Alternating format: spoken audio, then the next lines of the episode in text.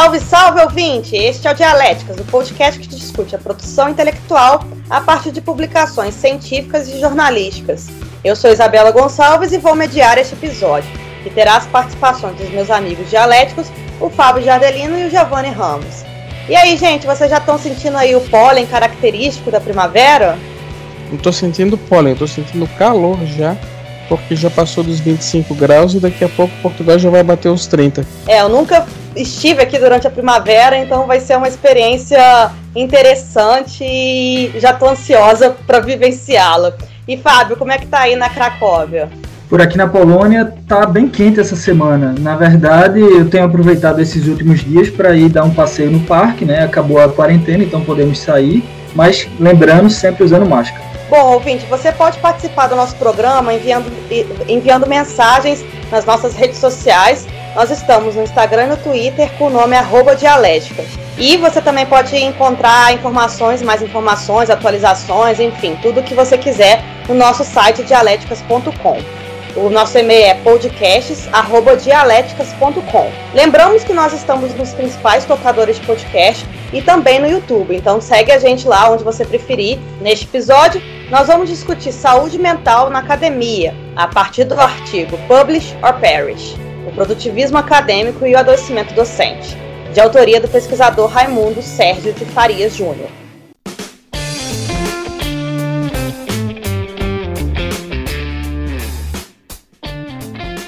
Tese. Bom, o artigo, ele é. Eu trouxe esse tema também por conta da nossa vivência subjetiva, porque nós três somos pesquisadores e a gente vive na pele essas pressões aí acadêmicas, e querendo ou não, é um tema que merece sempre ser discutido, e às vezes a gente releva devido a todas as pressões que a gente sofre, a gente naturaliza essas questões. O, o autor ele começa falando de de como essa cultura do publish or perish ela surge. Ela foi importada dos Estados Unidos e ela tem uma lógica assim neoliberal, ou seja, há um produtivismo muito forte e, e há uma exigência dos professores que por sua vez exigem de orientandos em cima de publicações e muitas vezes essas publicações elas prezam mais pela quantidade do, do que pela qualidade. E toda essa onda assim de produtivismo, toda essa pressão causa danos no, na saúde mental. O artigo ele aborda mais especificamente a saúde mental docente, então ele entrevistou os professores da Universidade do Estado do Pará. Então são relatos bem subjetivos que demonstram a abdicação da vida pessoal em função das, das demandas acadêmicas, o que gera uma angústia clínica, cíclica, quer dizer.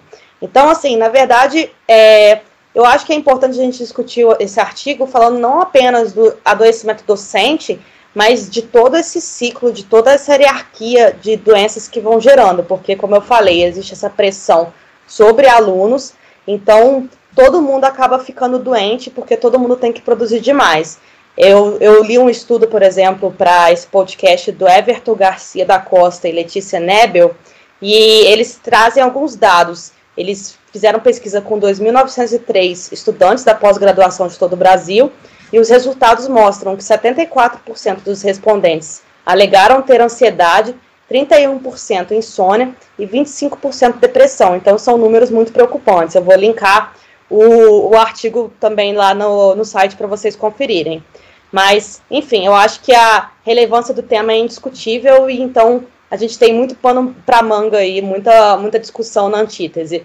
Fábio, quais foram as suas impressões? Bom, Bela, eu vou abrir a minha tese com uma frase do próprio artigo. A frase é uma citação do Train e Rodrigues, e a frase é a seguinte: O produtivismo é o fantasma fetiche que assombra, seduz com promessas e ameaças à academia. E eu não poderia concordar mais do que essa frase. Eu acredito que essa pressão toda para produzir, principalmente nas instituições brasileiras, pela instrumentalização que acontece por pressões, por exemplo, da CAPES, ah, ela, ela torna, ela é não só uma, uma ameaça, como também um, um, uma promessa que seduz a academia.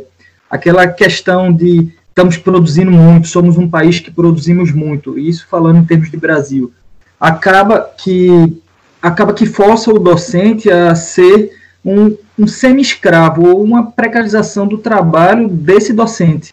ele acaba enfrentando uma série de problemas psicológicos por conta dessa pressão por produzir, pela lógica capitalista, que a gente vai falar um pouco a seguir. Uh, tem uma questão que eu queria fazer, que eu queria fazer questão de destacar aqui, que é a justificativa que o autor usa para a metodologia dele, que é, é essa justifica na verdade, essa justificativa na verdade eu discordo. Ele fala o seguinte: uh, ressalta-se que a intensificação atinge diretamente o conjunto de trabalhadores docentes de instituições de ensino superior públicas. Uh, isso eu discordo. Na verdade, eu sei que existe, eh, todos nós aqui sabemos, ninguém está negando que existe e que isso é um grande problema das instituições públicas, mas não só das instituições públicas.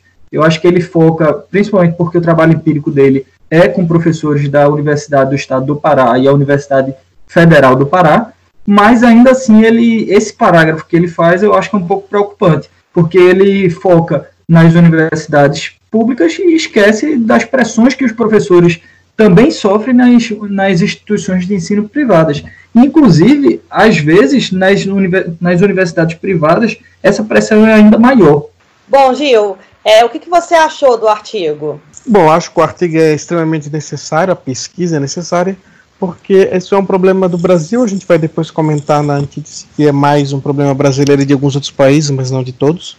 Mas o que tem de interessante no artigo que vocês ainda não comentaram, o fato de que essa busca pela produção, ela, tá, ela tem como uma base o problema da CAPES, ou seja, o sistema de avaliação, o sistema que, e não só de avaliação, mas de que dá um financiamento à pesquisa no Brasil, cobra critérios que não são condizentes com a realidade. Isso é um problema muito sério que o artigo traz. Acho que é muito importante dizer isso. Por que, que as pessoas estão nessa maluquice de publicar, publicar, publicar? Porque é assim que a CAPES quer, é assim que tu vai conseguir ser bem avaliado e bem cotado. Isso é um problema muito grande. Acho que nós temos que reforçar muito, a gente vai discutir muito sobre esse assunto. E outra coisa, essa questão da política neoliberal, essa questão da mercantilização. Porque o que é interessante nesse ponto? Não é apenas o pesquisador que sai prejudicado, a pesquisa também. Do que, que adianta a gente publicar milhares de artigos sem qualidade? O que, que é melhor, você publicar cinco artigos sem qualidade ou um artigo muito bom? Então é preciso mudar os critérios. Eu acho que isso é uma parte bem interessante que o artigo trouxe. O resto a gente continua depois na antítese.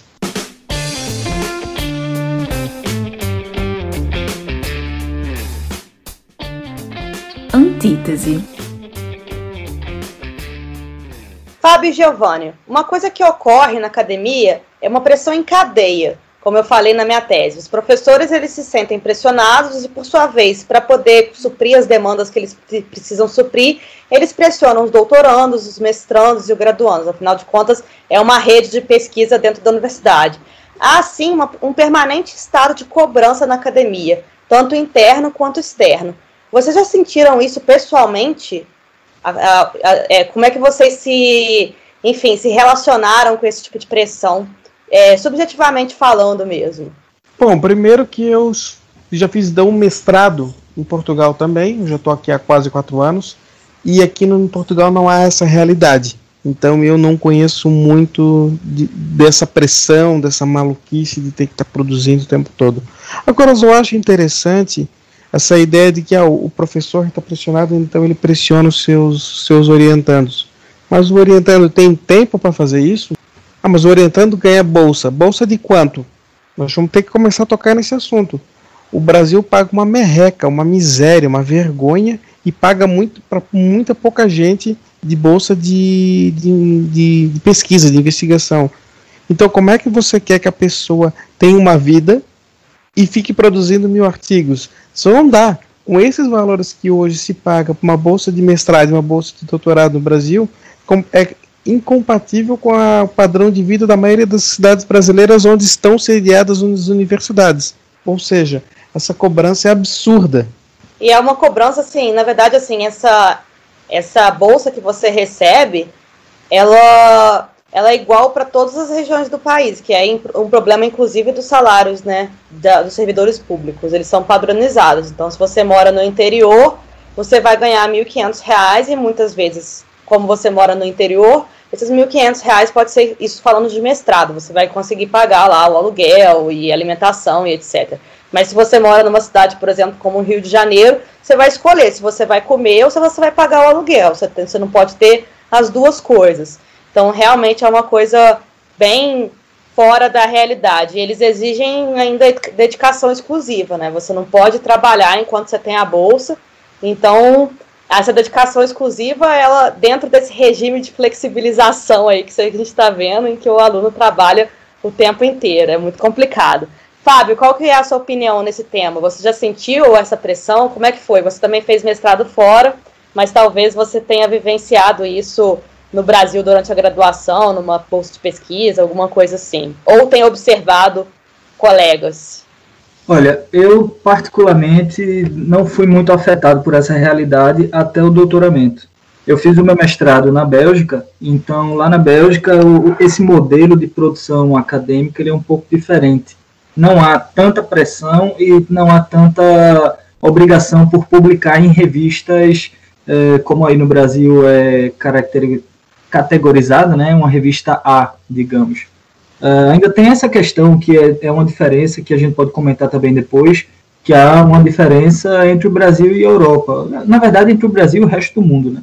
O Brasil tem essa qualificação das revistas que a gente precisa publicar, né? Quanto me melhor as revistas as, as B1, B2 são melhores, enquanto que outras uh, são piores. Então, uh, a gente acaba sendo forçado a ficar naquela expectativa de publicar nas revistas As, é, as melhores Bs, e isso é mais um problema que a gente pode comentar futuramente.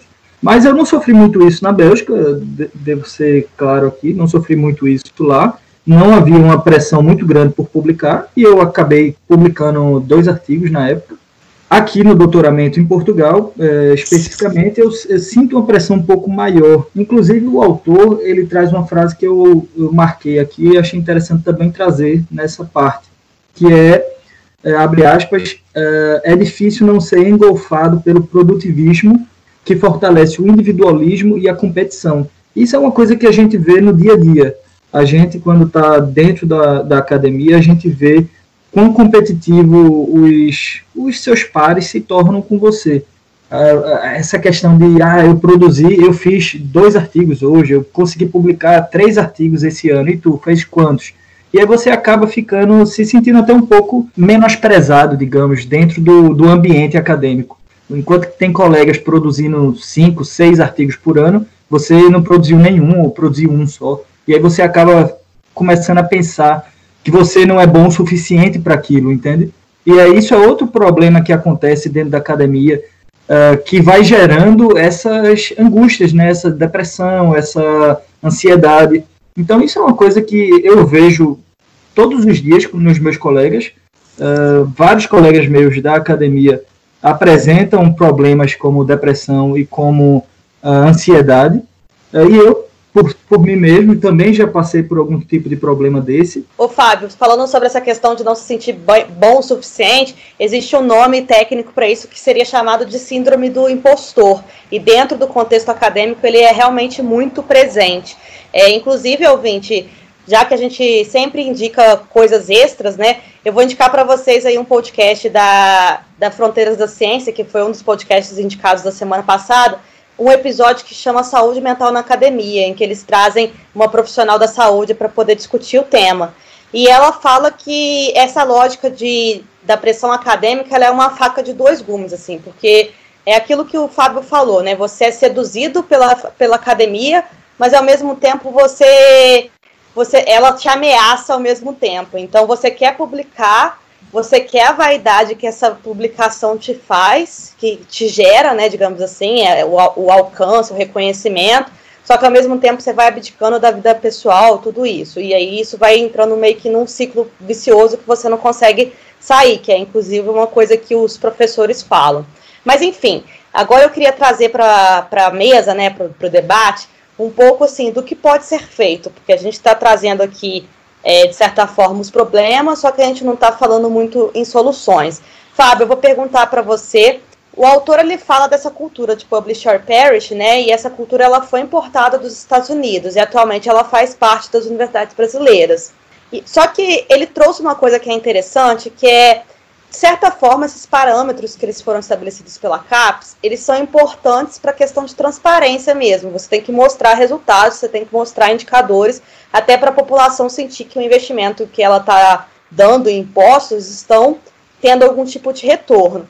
Só que, assim, pensando nessa ideia de, de parâmetros de qualidade, de gerar resultado, como que você pode conciliar essa, esse alcance de parâmetros ótimos né, para a educação com uma produção saudável? Existe algum tipo de formato de avaliação que poderia ser implementado, que poderia ser mais justo? Eu acho que uma reformulação hoje na, no ensino superior brasileiro ela é urgente. É, esse, isso que a gente vê hoje, esse tipo de avaliação que existe hoje, é, a gente sabe que é uma cobrança da sociedade, né, principalmente agora. Vale trazer agora esse estado que a gente vive hoje, onde a ciência é negada 24 horas por dia.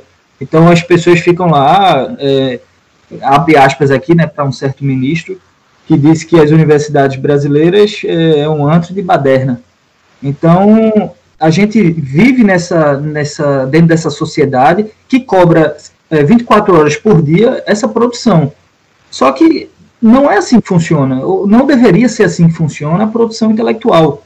Ela não é, não deve ser medida pela sua uh, quantidade de produção, mas sim pela sua qualidade. E, e também tem o seguinte: se você for um, um bom professor, mas não está produzindo, uh, sei lá, uma vez por ano, duas vezes por ano, algum artigo que entre numa A1, A2, A3, uh, nas revistas, né, no caso, Uh, também não é nenhum fim do mundo, ou você não deve se sentir menor, porque às vezes você é bom, por exemplo, como um, um, professor. Você dá uma aula excelente, mas na hora da sua produção, de botar aquilo no papel, às vezes você ou não tem saco, ou, ou não consegue realmente, e, e, essa, essa questão de não conseguir, dentro desse formato atual, acaba gerando ansiedade nesse próprio docente. Então, os alunos que teriam um grande professor perdem aquele professor às vezes por conta de uma produção acadêmica que gerou ansiedade no professor gerou problemas psicológicos nele. Então, essa medida, eu sei que, que o cidadão comum, ele olha para a universidade, às vezes algum cidadão que nem sequer passou por uma universidade, ele olha e não entende muito bem o funcionamento. E, e às vezes ele cobra de uma maneira como se fosse uma empresa privada, como se fosse uma outra profissão, mas não é. A profissão do docente, do é, professor, ela é diferente, ela é diferenciada e ela tem que ser diferenciada. Gil, o que, que você acha das ideias do Fábio? Alguma contribuição aí para a questão de pensar em um novo modelo? Nós temos que bater um pouquinho e começar a falar algumas verdades aqui. Vamos lá, uma pessoa passa no doutorado e aí vai morar em São Paulo. Ela recebe dois mil e poucos reais, é isso mais ou menos? É a bolsa doutorado, doutorado é dois e quinhentos. Dois e quinhentos para morar em São Paulo e pagar todas as contas em São Paulo. Ou seja, ele não vai conseguir fazer isso. Ele não vai conseguir fazer isso. Ele vai, ah, mas não pode, ter que ser trabalhado em dedicação exclusiva. Ele vai trabalhar fora e fazer outras atividades, sim. Vamos falar a verdade. Aí o cara vai trabalhar em outras coisas, provavelmente umas coisas mais puxadas para conseguir pagar as contas, vai ter sempre esse medo de não conseguir pagar e vai ter que e vai ter menos tempo para dedicar e aí não vai conseguir publicar tanto e entra essa pressão toda. Como é que alguém espera que num ambiente desse alguém vai produzir algo com muita qualidade? Segundo ponto. Ah, mas então os alunos, estudantes de doutorado podem fazer entre si se colaborar, não é? Por exemplo, eu e a Bela a gente já estava conversando sobre algumas publicações futuras em conjunto. Vamos fazer artigos em duas pessoas, em dois estudantes. Mas dá para fazer isso no Brasil? Não. Por quê? Para quem não é da universidade e está escutando isso aqui, o ranking das revistas acadêmicas no Brasil é classificado por letras e números, né? A1, A2, A3, A4, B1, B2, B3, B4. Tem revistas que estão tá no nível B4, ou seja, seria um nível intermediário para baixo, e que está pedindo que apenas doutores publiquem nessa revista, ou um doutorando com um doutor junto. Ou seja, para publicar numa revista B4, uma revista que não tem um grande nível, você precisa ter um professor junto. Não adianta dois alunos escreverem. Por que, que isso funciona assim? Porque é que em algumas grandes revistas dos Estados Unidos e da Europa, um estudante de doutorado pode escrever diretamente sem precisar do professor orientador. Por quê? Porque o critério para avaliar a qualidade das revistas na Europa, nos Estados Unidos, é diferente do Brasil. Na Europa, no, que existe uma entidade que é o Scopus, que faz a que qualifica as revistas, o que conta é a relevância daquela publicação. Quanto mais a revista for citada, mais, mais bem avaliada ela está. No Brasil, quem está escrevendo parece ser mais importante. E com isso fica complicado, porque aí qualquer revista que está embaixo quer melhorar o nível, e como ela não consegue melhorar o nível, ela faz o quê? Já bota doutores, não vamos deixar nenhum doutorando escrever. Aí o professor tem que escrever, tem que colocar o aluno, e tu não, não favorece esse ambiente colaborativo entre os alunos. Isso é só alguns pontos que a gente tem que falar. Não dá para. O que, que o Brasil precisa fazer para acabar com essa cultura? O Brasil precisa primeiro botar dinheiro. E agora a gente está falando aí, estamos em época de coronavírus, já se falou muito sobre algumas pesquisas na área de, de vacinas, na área de vírus, que foram canceladas por falta de dinheiro. Em primeiro lugar, precisa de dinheiro, precisa de mais bolsas, precisa de maior oferta. E depois, sim, mudar algumas regras, principalmente na questão do, de, do que tu precisa publicar, onde você vai publicar. Por último, mudar um pouquinho da cultura. Porque eu estou aqui fazendo agora doutorado na Europa, já, tava, já fiz o mestrado também, e não tem essa loucura, não tem essa pressão maluca de quantos artigos você fez, quantos artigos você está fazendo. Não, não tem isso. Se preocupa muito mais em ter um bom artigo, muito bem escrito, do que ficar publicando um monte. Aqui em Portugal, por exemplo, acho que na Europa toda não existe tanto essa cultura do professor e aluno escreverem junto o artigo, que na prática é o aluno que escreve e o professor só coloca assinatura. Isso não é o hábito aqui. Ô Gil, você citou aqui algumas coisas né, de Portugal e etc. É, eu queria que você trouxesse um pouco também da sua experiência subjetiva, a gente já falou de algumas coisas, do que você acha que o Brasil poderia aprender com Portugal em termos de cultura acadêmica? Então, eu acho que não é uma questão de saber o que, que às vezes é melhor. A verdade é que Portugal está mais bem ranqueado que o Brasil na, nesses rankings internacional de universidades. Mas eu acho que é, é, parar um pouquinho com essa pressão maluca de quantidade. Quantidade não é qualidade. Eu acho que esse é o ponto principal. Eu converso às vezes com alguns estudantes e falo quantos artigos você fez? Não. A pergunta não tem que ser quantos artigos você fez, é deixa eu ver o que, que artigo tu escreveu, o que, que tem nele, qual é o conteúdo nele. Isso é o mais importante, não a quantidade. Sim, e detalhe aqui também, gente, é, não é também a pergunta em qual revista tu publicou. E às vezes também a gente é muito cobrado por isso. Às vezes a gente faz um artigo bem interessante, um artigo que traz realmente uma contribuição científica, e por uma, uma razão da vida ou outra, a gente acaba não publicando numa A, a gente publica numa B2, B3. E aí o, os próprios colegas já ficam, ah, porra, publicasse numa B2, B3, já é um, um julgamento isso acontece muito no, na academia brasileira. A gente sabe que aqui em Portu lá em Portugal, né, onde vocês estão em Portugal, não existe essa essa qualis, né, essa qualificação das revistas, como o Giovanni falou há pouco tempo, que é a A1, A2, A3, que até posso cortar, posso cortar rapidinho, Fábio? Vai. Seguinte, aqui em Portugal, na verdade na Europa, o, o Scopus é o que faz a, a avaliação das revistas. O que interessa para as universidades, ou às vezes até para esses, esses meios de financiamento de pesquisa, é publicar uma revista Scopus. Se você publicou numa revista que está no Scopus, ele é bem considerado, se está fora já não é tanto. Mas dentro do Scopus, importante é estar tá lá. Não tem essa coisa, não. É, ah, o teu é A1, o meu é A2. Não, é tudo Scopus. Claro, e também, ranking, Só que esse ranking muda todo ano. Então já é uma pressão um pouco menor. Fala, Bela. Gil, também tem essa questão do próprio Scopus ter uma, uma espécie de hierarquização dentro dele, que é o Q1, Q2, Q3, Q4, que é o quartil. E é justamente pela relevância da, da revista, como você falou, que é número de leitores e número de citação.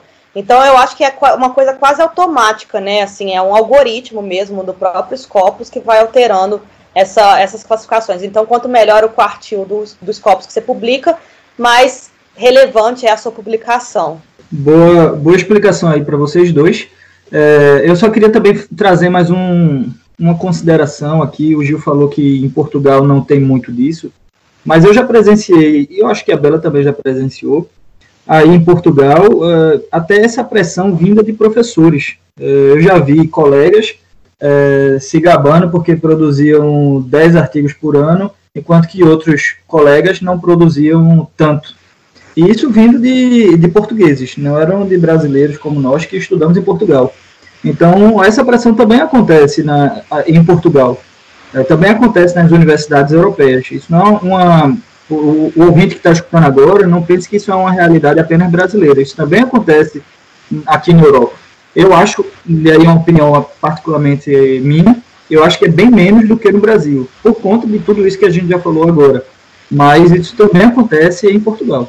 É, é até bom a gente problematizar isso, porque senão parece que a gente está num lugar de fala de falar que a Europa é maravilhoso e o Brasil está errado por estar tá reproduzindo a lógica norte-americana. E na verdade é uma lógica mundial. Esse publisher perish ele é, ele é um jargão que foi que nasceu nos Estados Unidos, mas que hoje em dia a gente vê essa lógica de produtivismo acadêmico aí globalmente falando. O que acontece no Brasil é que devido a, essa, esse problema de financiamento que a gente tem e, e a, a, essas pressões né, que, os, que os professores sofrem em questão de produtividade, isso acaba é, ficando muito agravado em questão de saúde mental mesmo. Por isso que a gente acabou trazendo esse tema aí.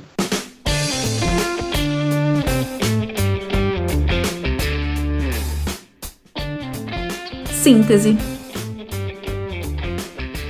Eu acho que a gente já trouxe aí os principais pontos e a gente chegou num um acordo, né, digamos assim, num consenso. É importante sim a gente discutir e falar de saúde mental na academia e cada vez mais esse assunto ele não pode ser inviabilizado e invisibilizado, quer dizer, e não pode nem ser esquecido. Muitas vezes a gente fala sobre eles em determinados momentos, depois há um silêncio, um hiato, isso não pode acontecer. E mais do que se discutir saúde na, mental na academia, é necessário pensar em ações para isso. Então, Seria necessária uma nova forma de avaliação que considerasse a qualidade, não a quantidade. E para isso, os, os, professores e os pesquisadores eles têm que se unir a nível nacional, porque eu acho que no final das contas os professores, os alunos, eles sentem essa pressão, só que justamente por causa dessa naturalização da lógica, há uma espécie de, de acomodação, assim, de, de você meio que se resigna àquela, àquela realidade. Eu acho que é isso que acontece na academia brasileira. Os pesquisadores eles já estão tão abarrotados no dia a dia deles que eles ficam resignados e aí é, a, o ciclo ele continua perpe se perpetuando. E além disso, como a gente falou, é necessário que haja mais verba para o pesquisador, bolsas condizentes com o nível de trabalho, porque hoje em dia a gente tem aí uma bolsa de mestrado de R$ 1.500, uma bolsa de doutorado de R$ 2.500, que exige dedicação exclusiva e que não tem nenhum tipo de direito trabalhista, de certa forma, né? Gil, quais são as suas conclusões a partir do artigo? Bom, a minha síntese é que a gente não pode cobrar de um doutorando que ganha R$ 2.500 para morar em São Paulo que ele tenha uma grande produtividade com qualidade não dá para exigir desse doutorando porque ele vai ter que trabalhar fora da área irregularmente para conseguir pagar as contas. O Brasil tem pouca bolsa de doutorado e ainda paga uma miséria e acha que está investindo em pesquisa. Aí não tem como, não tem como mesmo. A maioria dos estudantes do doutorado sequer estão hoje com bolsa de doutorado. A maioria ainda tem que pagar por um doutorado que é caríssimo porque a oferta de doutorados nas universidades públicas é muito pequena no Brasil. Ou seja, não há a cultura do profissional pesquisador. Pesquisa, não existe isso. A maioria dos pesquisadores tem isso como um segundo trabalho, tem que fazer outra coisa e pesquisar. E ainda querem que ele publique um monte. Como vai fazer isso, meu Deus? Mas acho que além desses problemas fora, são problemas de política pública, pública para a educação, a gente tem que destacar que sim, que o governo, esse atual, é o que menos investe em pesquisa no Brasil, mas os anteriores já não viu investindo, mas a gente tem que falar também de uma questão internamente nossa, que é essa ideia de que se eu publiquei 10 artigos é melhor do que publicar dois. Será? Qual é a qualidade desses 10 artigos? Essa mania de quantidade, quantidade, quantidade, em detrimento da qualidade, também é uma coisa muito perigosa que a gente tem que colocar para fechar essa síntese. Fábio, qual que é o seu comentário final aí, a partir de, de todas as colocações que foram feitas? Bom, eu queria trazer um, uma citação, mais uma citação do texto. Uh, o texto fala uh, é uma citação do Bourdieu, que é essa situação toda ela cria um exército de reserva de mão de obra docilizada pela precarização e pela ameaça permanente do desemprego. Isso é, na minha opinião, o, a principal arma que essa instituição uh, de ensino brasileira tem contra o professor. É a ameaça do desemprego. Se você não produzir tantos e tantos e tantos, você está desempregado.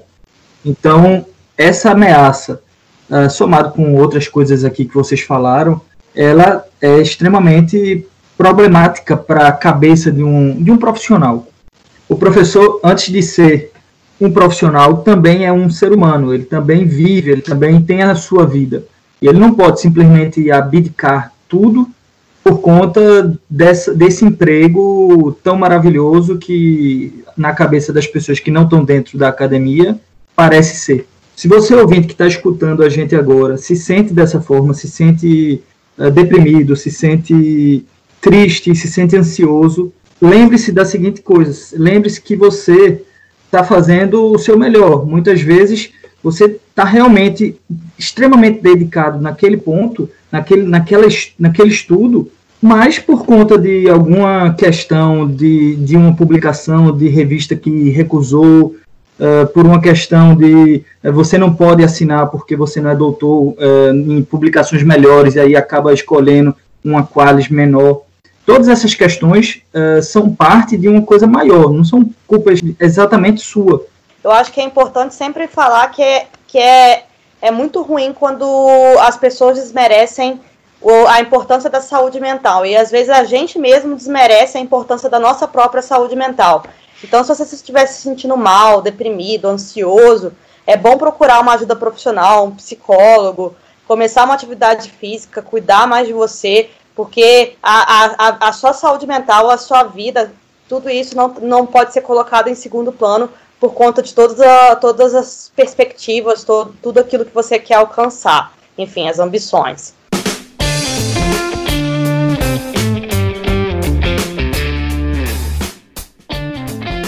Autor da semana. Boa tarde, equipe do Dialéticas Podcast, Isabela, Fábio, Giovanni. Parabéns pelo trabalho que vocês desenvolvem. Os temas abordados são sempre muito relevantes e brilhantemente discutidos. É, eu adoro, parabéns mesmo. Bom, eu vou me apresentar rapidinho. Meu nome é Patrícia Minelli, eu sou psicóloga e psicanalista, pós-graduada em teoria psicanalítica e psicologia jurídica. Atualmente eu sou mestranda em Sociologia, Políticas Públicas e Exclusão Social. A, a autora que eu quero indicar, né, que eu desejo indicar hoje, é a Núria Munhoz. Ela é professora e pesquisadora da UFRJ e possui um trabalho, trabalhos né, excelentes em relação à saúde mental no ambiente acadêmico. Um desses textos, e é o que eu quero deixar aqui hoje, é um artigo de autoria da doutora Núria e de outros colegas da UFRJ. O artigo é intitulado a juventude universitária na contemporaneidade, a construção de um serviço de atenção em saúde mental para estudantes. Bom, esse artigo ele ressalta a importância desse cuidado é, no ambiente acadêmico, no meio acadêmico, de forma responsável, ativa e inclusiva. Vale a leitura, o artigo é excelente. A doutora Núria possui outros artigos publicados é, relativos a esse mesmo tema, né? Vale a pena quem quiser só colocar é, e pesquisar pelo, pelo nome da autora que aparece em vários artigos e vale muito a leitura, eu recomendo. Um beijo, até mais e boa leitura a todos. Obrigada, Patrícia, pela contribuição. Este episódio vai chegando ao fim. Reforço o convite para nos acompanhar no Instagram e no Twitter com o nome Dialéticas e seguir é, o nosso podcast no seu tocador de podcast favorito. Gostou do episódio? Divulgue nosso projeto para os seus amigos, para os seus colegas, enfim, para todo mundo. Giovanni, muito obrigada pela participação. Desejo a você um ótimo final de semana. Um bom fim de semana para ti, Bela, para ti também, Fábio, e para todos os ouvintes do Dialéticas. Fábio, obrigada pela participação. E conta pra gente aí, qual que vai ser o tema do próximo episódio? Você que vai ser o host da vez, né? Isso mesmo, Bela. Semana que vem eu vou trazer o artigo intitulado A Construção da Agenda Pública na Era da Comunicação Digital. Ele foi escrito pelos pesquisadores brasileiros Diógenes Licarião e Rafael Sampaio e publicado no volume 12, número 2, de 2016, do periódico científico Brazilian Journalism Research, Bom, vai ser realmente uma ótima discussão. Eu adoro essa teoria da Agenda 7 e eu tenho certeza que o, o ouvinte também vai ouvir, vai, vai passar a gostar depois de ouvir o nosso episódio. Voltamos então na próxima sexta-feira, gente, 29 de maio, com mediação do Fábio Jardelino. Beijos e um ótimo final de semana para todas e todos.